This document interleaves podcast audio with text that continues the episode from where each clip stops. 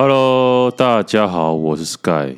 今天照往常的例子来看一下网友的问题。他标题是：前男友跟我分手了，因为我没有喝醉上床。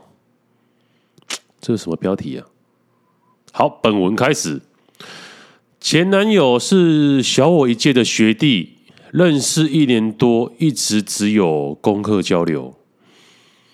今年暑假我征旅伴，学弟主动报名，叫其其他人取消，最后去的只有我们两个。我们开始聊天，他很幽默，很能接我的话，他很会记得我的事情。他撞到头过三天，那、我撞到头过三天，他都会关心。哦，这个是所谓的软软男吗？软男呢、啊？他喜欢文学、历史，打扮干净整洁，很多都是我的菜。喜欢文学、历史，打扮干净整洁，这不就是我吗？八月底，他问我要不要交往。哦，八月底，那过多久啊？没写。我因为要搬到别的城市工作，有点犹豫。但他说不交往他会难过，那就去死吧。但我不想他难过，就答应了。但学弟要求稳定之前不要公不要公开，因为有共同的好友很多。我不在意，但他在意，我就答应了。远距离之后，我们每天聊天。一开始他都主动打视讯电话三到四个小时。嗯，这蛮有心的呢。我们固定每个月见面两次。我也有跟他的第一次，那所以他所有的动作都在铺陈。试训三个小时就是为了跟人上床吗？可是最近这半个月没见面，他也不太会有讯息的。我们也约了一天说开，他说了，和清醒的我上床，他很尴尬，边界了。他喜欢喝醉的我，有不一样的人格。看这是什么东西？他不想和清醒的我上床，所以就整个不喜欢我了。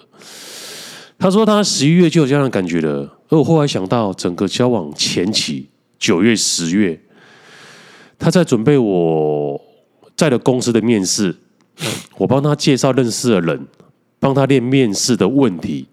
他低潮时候鼓励他，即使那时候他态度很坏，而十一月之后他没事了。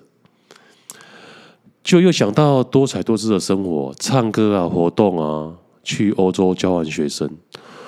我问他说：“为什么不早点讨论？”他说：“上床没有化学反应，无法改变。”嗯，他上床之后物理反应而已啊，没有化学反应啊。这个这个我懂。他说：“我就像食物或服务，虽然不好吃不好用，但也不能用一半终止。”，他说：“如果我想挽回，我们就再上床一次，看一看有没有化学反应。但是前提一定要有物理反应。”哦，这句是我加的。我问他为什么选在过年的时候说，他说：“因为我安排了自己的日本旅游，我可以一个人在喜欢的国家，就不会难过了。”哦，这个是算是暖暖男吗？暖男的行为吗？我把他退追踪之后，二十分钟后他马上检查，然后他说他学到了以后不跟只有喜欢六十五趴的女生交往。我的朋友就说，学弟整个期间假装单身，对追他的学妹也不拒绝。我干，这个这个学弟蛮夯的哎。还有学妹会主动追求他，我怎么都没有这样的待遇？干这么爽啊！现在他开心分手了，毕业之后还要来我的公司上班。我只想讨拍，可以吗？可以，请大家给我拍拍吗？是要拍拍还是啪啪？他算是怎么讲？不会啦，我看他。还有每天视讯电话三四个小时，代表他刚开始是蛮用心的啦。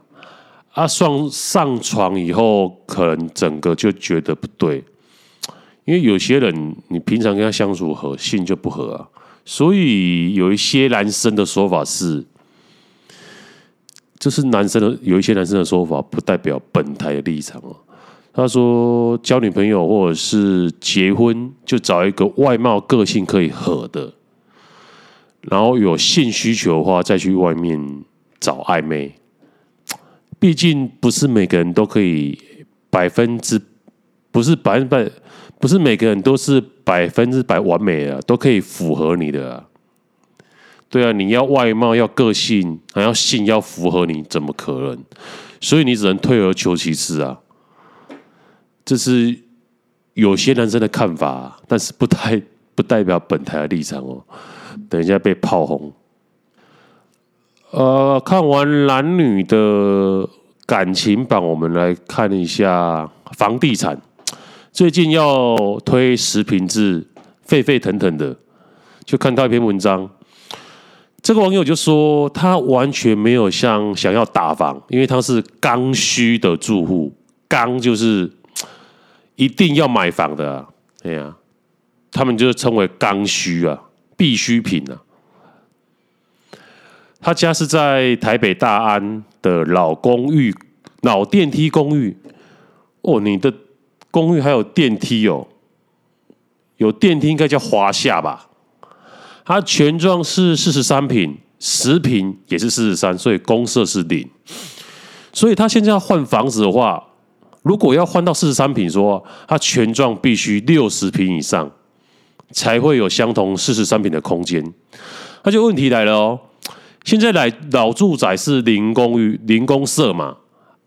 啊，新住宅的公设比是三十趴起跳，所以等于买新房的话，你必须买到四十三平是十平嘛，然后其他其他剩下十七平都是平常未必使用到公设。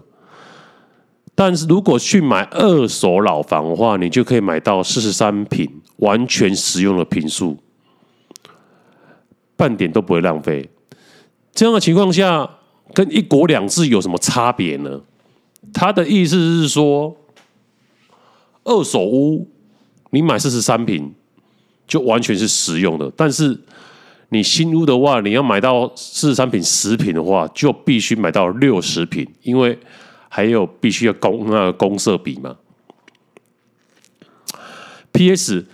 不用说，难道公社你用不到吗？我赞同可以把公社的费用灌在食品上，比如说一瓶八十万就变成一百万嘛。但是你十瓶几瓶我就买几瓶啊？难道你现在买全幢四十三瓶的公社三十趴的食品不也是灌水吗？我是单纯的认为啊，有公社比零的电梯老宅，也有公设比三十起跳的豪宅。不能统一成简单的算法吗？我的想法如果有问题的话，欢迎指正。或许我的想法不一定是正确的。嗯，没错。其实有公设，并不是说建商要贪你，这个是消防法规的规定。以前你可能楼梯只要一个楼梯嘛，啊，现在为了避难，它必须要有两个楼梯。你看多一个楼梯都。占了多少公设比了？而且必须要有避难空间，一楼要有足够大的避难空间啊！所以有些人把一楼一些空余空间，把它改成阅览室啊、健身房啊，这样的话会比较慢啊。如果你空空放在那边的话，然后顶楼的话必须有一定的蓄水空间，所以很多人会把顶楼的蓄水空间改建成包装成游泳池啊。看一个有游泳池的，然后一个空空的，一个空的蓄水池，跟一楼有阅览室、健身房，跟空的什么都没有，哪一个比较好卖？啊，所以建方建商逼不得已啊，因为这是政府规定的要避难的场所，要一定的空间呢、啊，所以们他们就把它改建成阅览室、健身房啊，并不是说这些公设你用不到啊。那就是政府规定的避难空间呐、啊，所以你不能这样讲啊！啊，你这种东西，你也不能说一下子把它一步到位啊，要渐进式的改啊。我比如说啊，那时候是说，那时候房地合一之前，你买卖房子的话，只有房屋要课税，而且房屋课税还不是实价哦，还是用评定现值，所以离实价差距很远。而且那时候卖房子的时候，只有房屋课税，土地不课税。后来在马政府时期，我觉得这个是马英九唯一做的好事，就是房地合一。房地合一刚开始讨论的方案是要把卖房子实价课税并入所得，啊，这样很多人都跳起来了。我你把房子一两百万并入所得的话，因为所得税是。累进课税啊，是累进税率啊，所以你可能原本课税十二趴，卖个房子变成四十趴了，因为有时候房子赚多两三百万啊。那那时候在推的时候就退而求其次啊，就用分离课税的啊，房房子卖的时候就先要申报房地合一税，它没有并入每年在申报所得里面，那这样大家就就可以就可以接受啊，就不会一下子税率跳太多啊。先求有，再求好啊！这公社比的事的事情也是这样啊。你已经旧有的已经推行这么久了，然后跟要新的大楼公社比三十趴，你要接轨，全部变成食品的话，你这样的话会变成每平可能这个地区八十万，然后你把公设纳进去的话，变成每平一百万，突然跳了二十万，整个市场会大乱了啊。所以你要想到一个方法是渐进式的，慢慢的改变，你不能一步到位。你像房地合一，现在不是国家税收收得很开心吗？因为就是分离课税啊，它没有并入你的所得，你并入所得的话，变成课三十趴、四十趴。哇，等于你赚一百万的钱，将近四十万、五十万被课掉，课掉一半了。啊，你用分离课税的话，没有并入你原本的所得，你是单就你房子卖掉课税，而且现在是依照你持有的时间，而不是说你赚多赚少。你持有越久的话，你所课的税率就越低。房地合一税的精神是这样啊，就是要让你不要变成投机的买房啊，要让你长期持有啊。渐进式的啊，到时候大家都习惯了，可能五年、十年后，再慢慢的把房房地合一税并入到你的所得里，变成真正的量能课税。所以很多事情啊，不是说你想象的这么简单，你表面看的这么简单，为什么不要这样做呢？背后一定有一个深层的原因，你必须去想象，必须去探讨的。好，我们来关心一下国家大事。最近小英总统说要还税于民，那我们看看柯批的讲法。实际执政过你就知道，你知道哈，财政哦有收支嘛哈，收入跟支出嘛哈。今天这个问题就是说，他这边表面说超收哈，说超增嘛哈，可是有个问题，那个超支的部分没有去算到，所以一般的预算里面呢，我是非常反对什么叫特别预算。那个什么，我讲过嘛，前瞻预算八千四百亿，国防那个防疫特别预算八千四百，那再加个国防国防特别预算，所以事实上你这一边表面上哦收支平衡其实错了，因为你这边都超支，其实这边超支你都没有去算。其实二零一六年哦，在小英五月五二零他们上任之前，前两天呢，林权有私自跟我见过面，他当时就说他们希望这个。中央地方财政收支划分法要修法，哦，到时候希望台北市支持。我说没问题啊，我说只要是正确的事情，我们都支持嘛。可是你看看哦，六年半过去了，在民进党掌握国会的情形下，中央与地方财政收支划分法有修改吗？没有嘛。所以人常常是这样，我发现哦，权力使人腐化，绝对的权力使人绝对的腐化。因为以前那个制度是由中央来决定钱怎么分的。所以一开始你在意的时候觉得那不公平，等到你在朝的时候，你就舍不得放弃那个权利。所以回答你的话，你知道？所谓的财政激励，你知道？包括这电价、水价的补贴，这真想看哦。如果是把税来补贴这个电价、水价，这表示什么？你是在补贴那个用用电大户啊？这到底有没有公平性？第一点，第二点，劳保会要破产，这是个实际的问题嘛？到底要怎么去应付？要釜底抽薪的，而不是说今年去补。那那我问你，那明年怎么办？所以结论是这样的：我们这种实际执政过的人就知道了，整个国家必须务实、理性、务实、科学，实际是面对整个国家的账簿。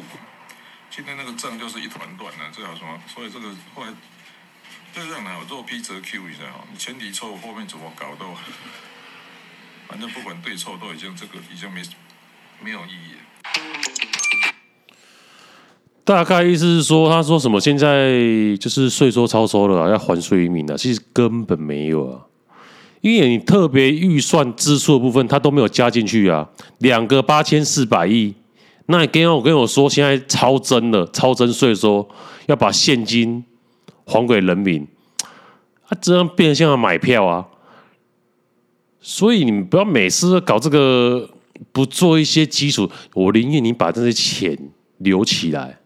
这些好几百亿留起来，然后去做一些比较好的长期的建设，而不是你做一些短期的发发现金买买人民的票。你以为这样你就可以长期执政吗？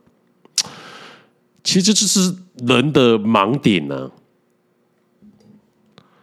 对，你只要选举的时候花一些钱，然后发一些现金券给人民，然后好好看抗中保台，你就可以当选了。何必？那你怎么可能还会用心去做事呢？那做的事情，你短期内看不到，又被人民公干，那你就发发现金哦。然后中共飞机来说哦，我们要抵抗中共哦，整个民心就凝聚了，选票就来了。那平常就不用做事，对啊。要是我是上位者，我也是这样做啊。这就是说，科比刚才讲的啦，权力使人腐化。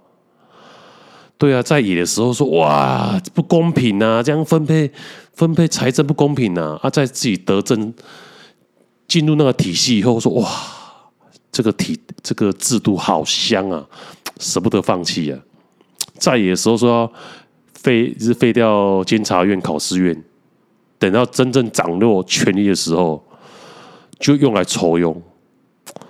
唉，我相信呢、啊，在。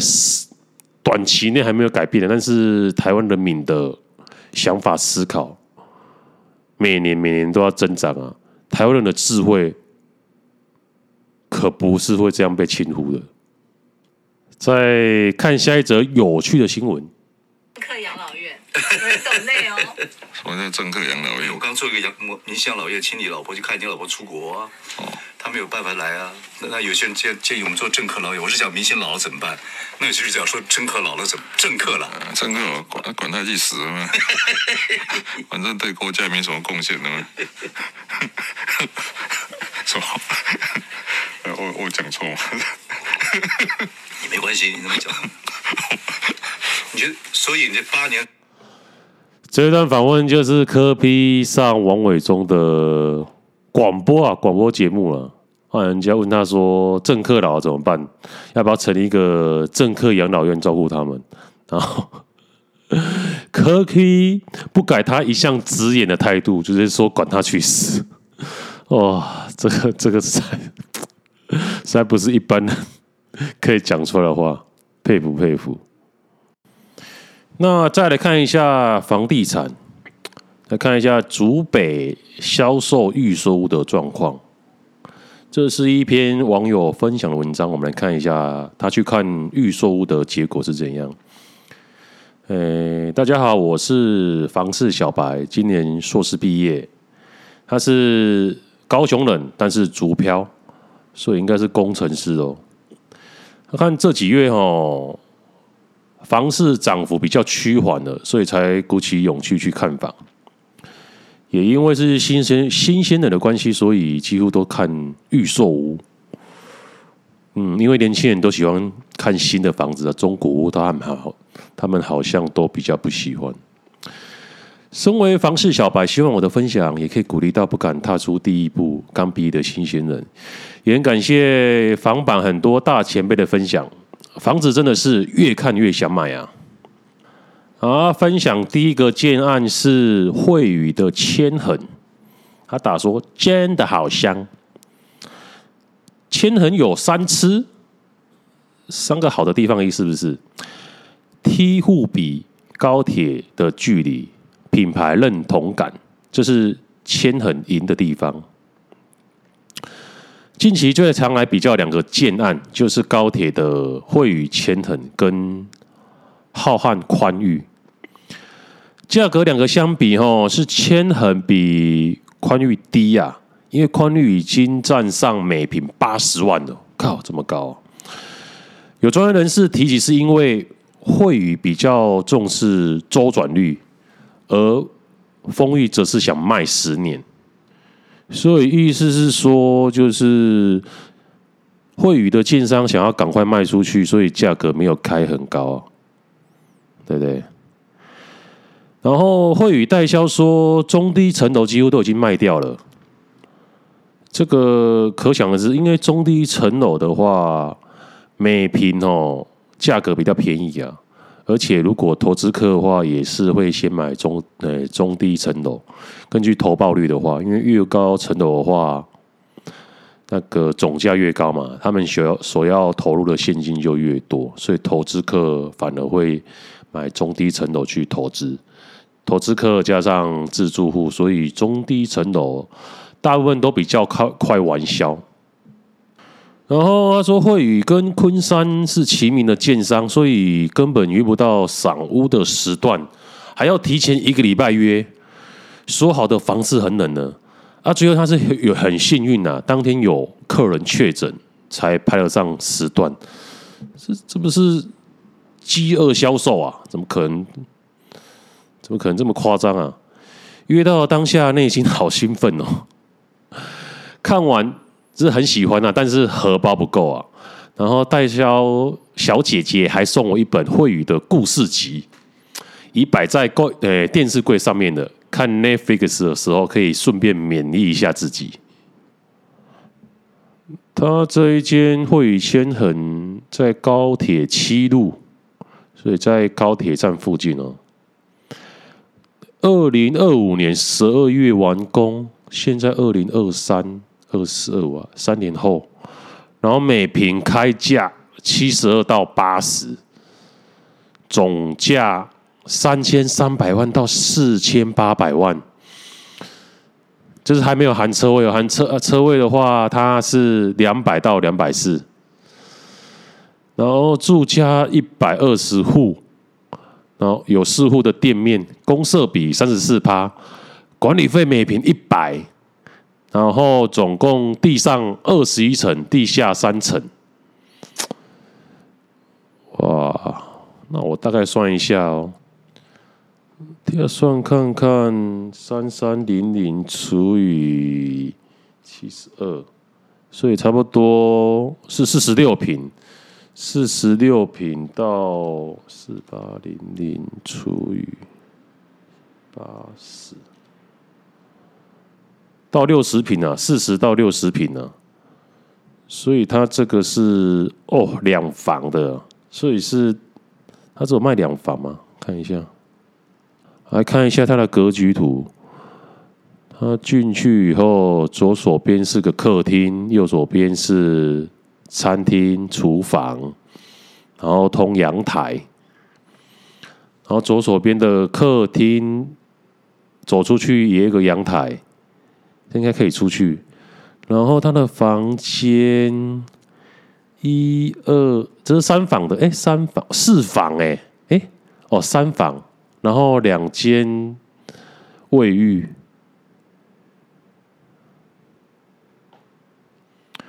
然后主卧的有浴缸啊，啊，现在都是干湿分离啊，格局图感觉不错了。哇，看完真的好贵啊！三房哦，还没有含车位，最便宜就要三千三，但这是开价哇，每坪七十二哎，好贵哦。然后他第二间去看的竟然是森 Park，它是丰裕丰裕的丰裕的，在金雅从化区，是纯住宅。它没有店面，而且它的建坪数蛮大，一千多坪。但是它，你 B two 车道比是一比八哦，相当坡道相当缓呢、啊，建坪率只有三十一点二趴，不是走盖好盖满的路线呢、啊。毕竟这个社区金雅从化区这个社区都是吃当地的居民他换入的需求。然后这一间森帕克跟悦家都是在金雅从化区里面，所以会拿来互相比较。然后悦家是有店面的，然后他们管理费差不多是每平一百，代销是说多推少补啊，所以抓高。但是一百哦，对啊，每平一百真的有点高哎。我说管理费啊，管理费每每平一百块的话。哇，这间盖比较久，二零二六年才会完工，九十七户，刚开始一百多户嘛，而且它地下只，它只有十七楼，刚刚是二十一楼，这个只有地下二楼，但是这个总价相对比较便宜，两千出就可以买到了，刚刚那个竟然要三千多万到四千万呢，哇！啊，这一间建案的格局图大同小异啊，只是它的主卧没有浴缸啊，它也没有浴缸哎，而且主卧没有干湿分离哎，它可能它的坪数比较小，没有办法做到干湿分离。好，它第三间看的是聚集地。一平开价五十，我靠！为什么一个新主不是不大？为什么第一个建案可以八十啊？这个只开五十万，是是行情是怎样？搞不清楚哎。有空可以去竹北看一下，为什么八十到五十？哎，车程对啊，高雄都没有这么夸张啊，它可以差到三十万每平一平平数一平可以差到三十万哦，我。哇，这有点夸张哎！所以第一个建材到底是多好啊？一平开价五十万，三房四十平，然后也二十五年完工。哦，它在中华路附近是商圈呐、啊，然后也有铁路啊，所以要看你个人喜好。房子本身向南，而且一个中庭的大栋距，管理费比较合理啊。每一瓶七十五块啊！刚才第二个建案要每一瓶一百块，然后有两个店面，然后这个建案他说印象比较深刻的是代销姐姐太可爱了，Excel 截图给我报价不是手写的，然后聊聊到森帕克的时候就播放风衣建设倒塌的画面给他看，然后。看到他一脸懵逼，又跟他讲了一些丰益的故事。天哪，这个是现在竞争有这么激烈啊！我看一下，他三个位置地方差很多哎，而且有网友说他讲的那个宽裕地点真的很好，所以每平真的占上八十。你看其他地其他地方才有才五十万而已。那我感觉他这个应该是在在经营他的 IG 啊，因为他最后一个连接 IG 点呢，他根本没有有心想要买，他只是去看而已，然后顺便经营他的 IG 啊，那怎么可能？因为你要买一个房子的话，你就会考虑说你的上班地点在哪边，然后在附近看啊，他的看的地方差距距离差距太远了，导致他的价格从五十万到八十万。不符合常情呢、啊，所以我这边这个，所以他这个算是也不算是建商啊，因为他毕竟我看他的 IG，所有建商他都有去看，所以应该是说他是在经营他的 IG，然后顺便分享他的经验，所以应该是蛮中立的，大家可以比较看看。但是我觉得现在今年的话哦，下半年我的房市已经在差不多缓涨了啦，所以我觉得现在可以慢慢去看房子了。现在有些人说啊，这个房子，我个朋友跟我说，他最近还不想买，因为可能会跌。我说你房子哦，长期已经是看涨了。那、啊、你要慢慢看喜欢，你有钱的话，你就可以买，就买起来出租，对不对？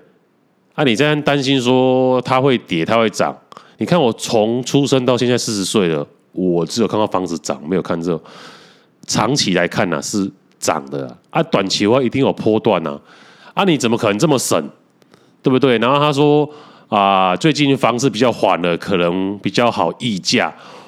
我就跟他说，那种 Apple 件不是我们这么一般人可以买得到，都是投资客先抢走了。